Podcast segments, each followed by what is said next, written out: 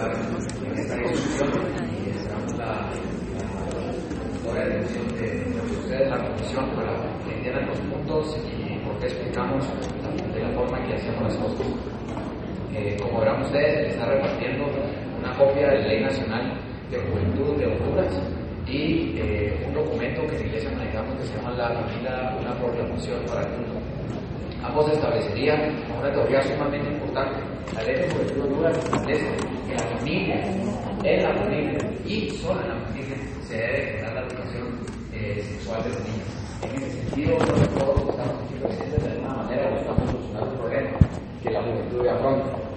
Sin embargo, creo que la interrogante que debemos establecernos es si queremos resolver las consecuencias o las causas del problema. En ese sentido, quisiera establecer algunos eh, puntos importantes que debemos resaltar y que están de alguna forma o mal redactados o se entienden mal dentro de la Ley de Juventud, eh, entre la iniciativa de la Ley de Juventud 3896. El primero es que todos los ciudadanos tenemos deberes, obligaciones y derechos. No solo vale regular que tenemos derechos y deberes, sino también comprender que la juventud es un segmento que debe establecerse por obligaciones para con su círculo ciudadano y su, y su comunidad en general. En ese sentido, el artículo 2 establece en el inciso C que debe propiciar la plena participación de la juventud en lo social, político, económico y ambiental. En primer lugar, el tema participación es muy subjetivo. Segundo, se debe incluir el ámbito religioso, puesto que al no ponerlo, solo asegura el derecho de quienes están en su plena libertad de no creer, pero deja así sin protección a quienes deseamos creer. En ese sentido, debemos establecer el tema del inciso F de ese mismo artículo que menciona la promoción de la diversidad cultural. Debemos explicar eso. Para eso debemos caer y aterrizar en lo importante que es el artículo 3 de la iniciativa de ley, puesto que define lo mismo muchas veces y sin llegar a un punto en concreto.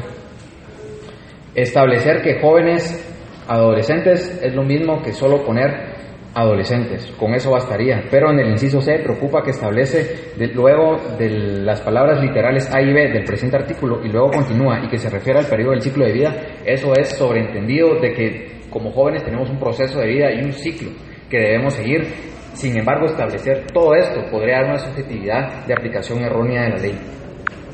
Para eso nosotros proponemos que si en la ley van a seguir eh, algunas palabras que pues ya están aquí plasmadas y que, se, y que se establecen dentro de las propias enmiendas, debemos aclararlas o, de, o si no suprimirlas, puesto que de hecho esto violentaría los derechos de los demás jóvenes, que son desarrollo integral, integral, plena participación, consolidación personal, salud diferenciada, como visión, atención de calidad diferenciada y jornadas especiales. Si esto no se define en la ley, no me sirve a mí para interpretarla, tomando en cuenta que en Guatemala la interpretación de las leyes es abusivamente parcializada y exacerbada, extensiva. En ese sentido, lo que queremos decir es que yo no puedo decir que yo entiendo una cosa porque es atención de calidad diferenciada y que otra persona lo entienda. La ley, en toda la mayoría de las leyes que hay en el orden, ordenamiento jurídico guatemalteco, explica un rubro de definiciones para que todos entendamos bajo qué contexto debemos explicarnos y entendernos.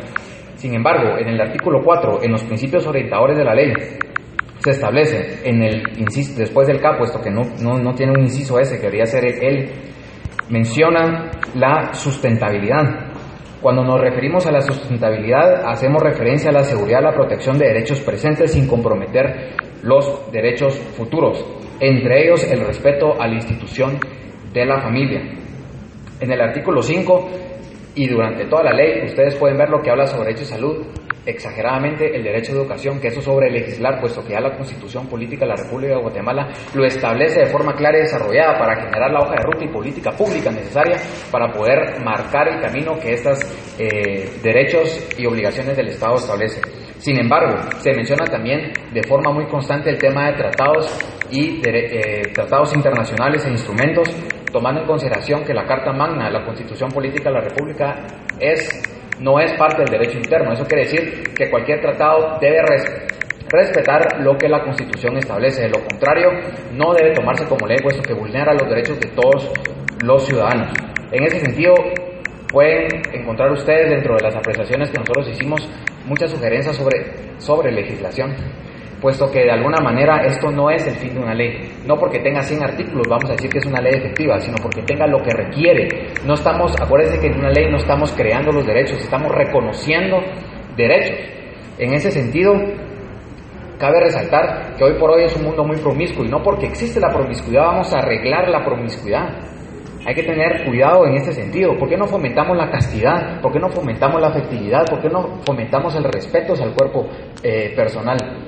Porque es más fácil que el gobierno reparta condones, que enseñe a los padres cómo enseñar a los hijos. El problema aquí es que están, estamos relevando la función primordial y sagrada de los padres de enseñar a los hijos, que es la sexualidad.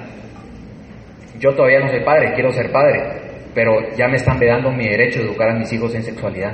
No me lo quiten, porque no es derecho de ustedes, es un derecho que yo elijo. Y ustedes no me reconocen derecho, ya está creado sobre mí yo elegir qué educación sexual le doy a mis hijos. En ese sentido, quisiera establecer que por promover tanto la promiscuidad se ha generado la violencia sexual en Guatemala. Cada día, y mientras estamos aquí sentados discutiendo estas enmiendas indecentes a la ley de juventud, nacen aproximadamente niños que llenan dos veces el estadio Mateo Flores. Esa es la sexualidad que queremos enseñar a los niños. Enseñarles a masturbarse de los cuatro años. ¿Ustedes a los cuatro años qué hacían? Pues yo jugar, yo disfrutar una niñez sana y transparente. En ese sentido, quiero establecer también que hoy por hoy esta ley y sus enmiendas enmarcan muy bien el neomaltusiano que lo que busca en últimas cuentas es un invierno demográfico y en ese sentido, en consecuencia, buscamos una inversión de la tabla de la pirámide poblacional.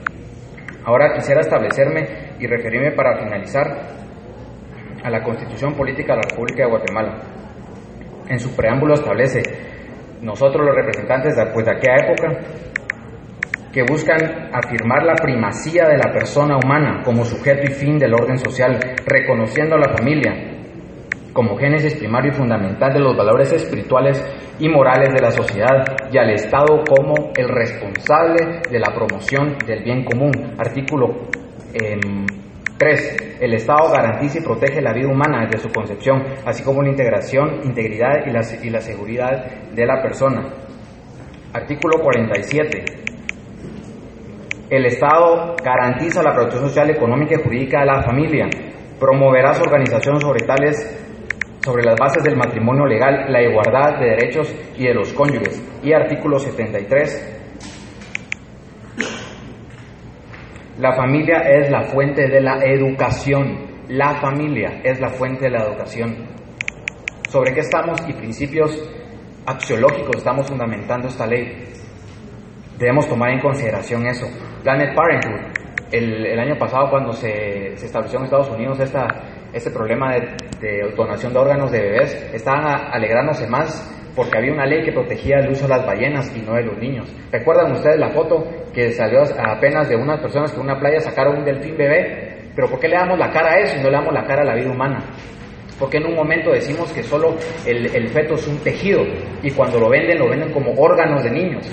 En un momento es tejido y otro tiempo? momento es órgano. En ese sentido, ahora que sabemos lo que sabemos, será que lo creemos. Ningún éxito en la vida compensa el fracaso en el hogar y no podemos permitir que una ley fundamente y enerve la institución social de la familia. Muchas gracias.